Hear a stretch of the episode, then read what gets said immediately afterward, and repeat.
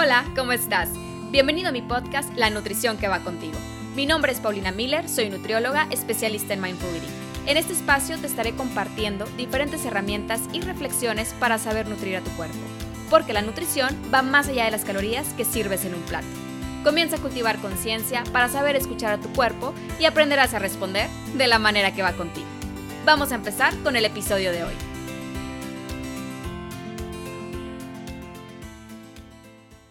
Hola, ¿cómo estás? Estoy demasiado, demasiado emocionada de compartirte este episodio el día de hoy.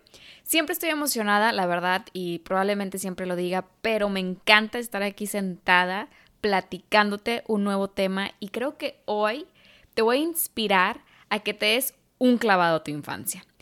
Es algo que he estado reflexionando en los últimos días y de verdad que hoy vamos a darnos ese clavado a los recuerdos de cuando éramos niños.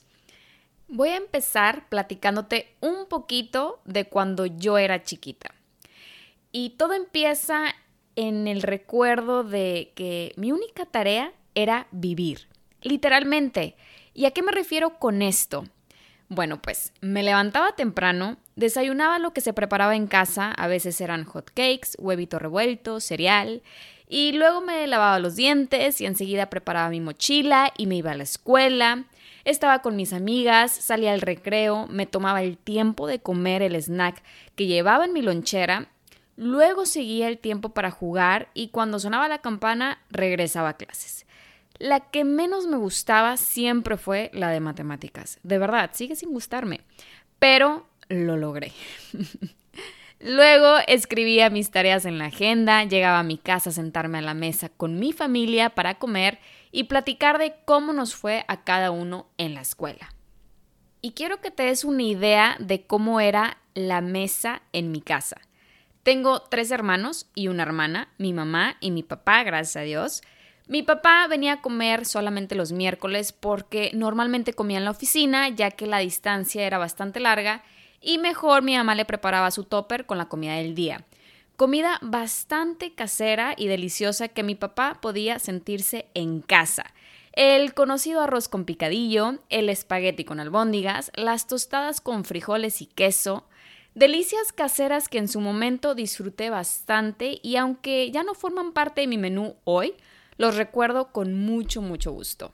La verdad es que ahorita me pongo a recordar y era un momento bastante especial sentarnos a comer todos juntos después de la escuela.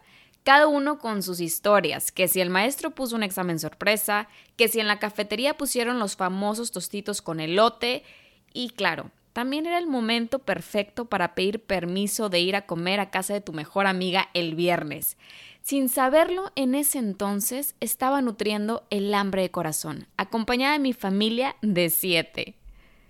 Después de comer, cada uno se levantaba de la mesa, uno se iba a ver la televisión para ver el programa de las tortugas ninja o los Power Rangers, o también el famoso programa conocido como Dragon Ball, para ver si por fin encontraron las esferas del dragón. Me da mucha risa porque yo también estaba muy picada con mis hermanos viendo este programa. Otro se iba al parque a jugar fútbol con los demás niños que vivían en la colonia. Luego había tiempo para hacer tarea antes de que llegara mi papá del trabajo. Y a mí me encantaba darme el tiempo de jugar. Pero antes de empezar, te voy a contar algo que hacía. Me gustaba quitarme el uniforme del colegio y ponerme mi ropa favorita. Usaba mucho esos juegos de ropa donde el short y la blusa son del mismo color. Era como parte de sentirme en casa, cambiarme y arreglarme diferente. Y es algo que todavía hago y también le digo a mi esposo siempre que llega a la oficina es momento de quitarte la ropa de oficina que posiblemente venga cargada de pendientes que se quedaron para mañana y que la verdad ya no necesitas pensar en ellos ahorita. Entonces siento que el cambiarte de ropa y ponerte algo cómodo que te guste y que te haga sentir en paz y en casa es algo que en lo personal me ha ayudado a saber hacer esa transición de un lugar a otro. Te invito a que hagas la prueba hoy que regreses a tu casa, que te cambies de ropa y a ver qué sientes. Pero bueno, Regresando al tema, me pongo a pensar y recuerdo que la imaginación era el condimento perfecto para la creatividad.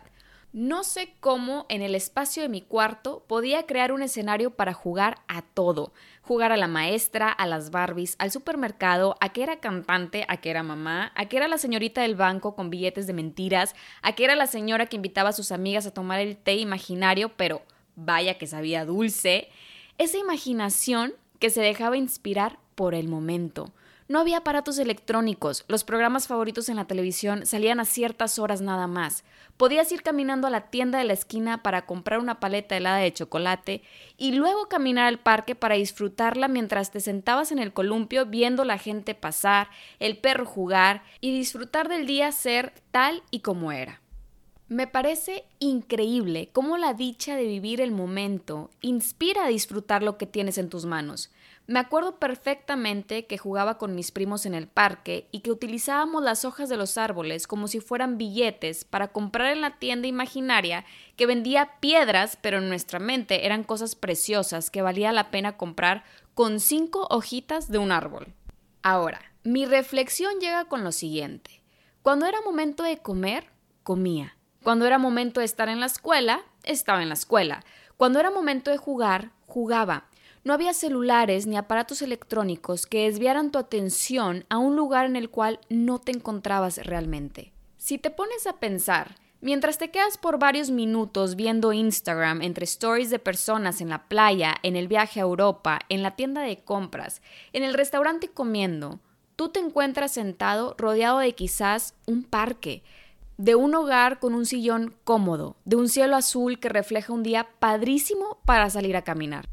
A un lado tienes un vaso de agua que te serviste hace rato con hielos, tu perrito esperando tu atención para jugar un rato. Luego puedes ver un libro recargado en la mesa esperando que continúes con el siguiente capítulo. Ves la vida de los demás y te pierdes de lo que tú tienes frente a ti. Un parque, un hogar, una mascota, un cielo, la naturaleza, una bebida fresca, un libro, un momento. Hoy en día me toca ver en restaurantes a papás con sus hijos y sus hijos viendo un programa en la tableta electrónica.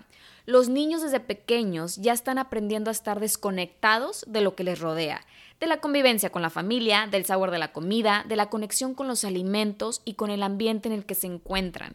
Cada vez son más las señales externas que nos invitan a desconectarnos, un niño llora y se le da un dulce para que deje de llorar. Comienza a relacionar el dulce como un premio y aunque tenga ya 30 años, seguirá buscando ese dulce después de un día pesado en la oficina, porque no aprendió a escuchar y atender la emoción como debía ser atendida. Por un tiempo estuve reflexionando por qué de niños era todo más sencillo. ¿En qué momento la comida se convirtió en algo negativo que causa miedo y provoca culpa?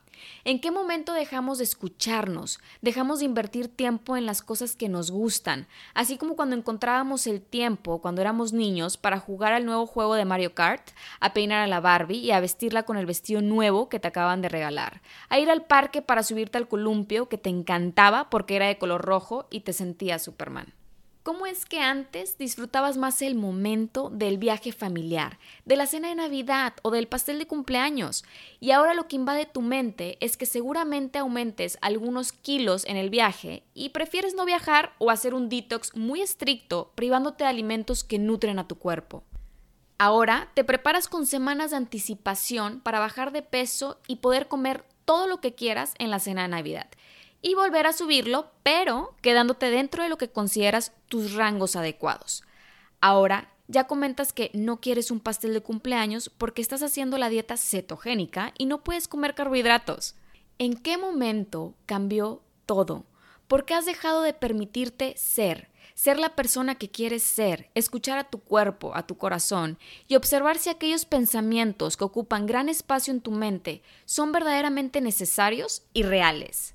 ¿Por qué en lugar de ponerte en dieta estricta para tu viaje o para Navidad, no te permites vivir el momento, estar presente, observar tus niveles de hambre, apreciar si realmente quieres comer de aquel platillo o servirte un segundo pedazo de pastel? ¿Por qué no te regalas la oportunidad de volver a conectar contigo? Así como cuando eras niña que esperabas con emoción la llegada de Navidad, ir a casa de tu abuelita y jugar con todos los primos en la sala con el pino Navidad encendido. Quiero cerrar ahora este episodio con el siguiente mensaje. Desconéctate, desconéctate de todo aquello que te aleja de ser tú mismo, de todo aquello que te impide escuchar lo que muchas veces tu cuerpo te pide a gritos a través de señales que no te has permitido prestar atención. Desconéctate de todo el ruido que te rodea y comienza a conectar contigo para volverte compositor de tus propias melodías. Recuerda que hoy, hoy es el momento para comenzar a seguir el camino que va contigo. Te deseo un día lleno de tantos éxitos y mucha plenitud. Lo mereces. Nos vemos pronto.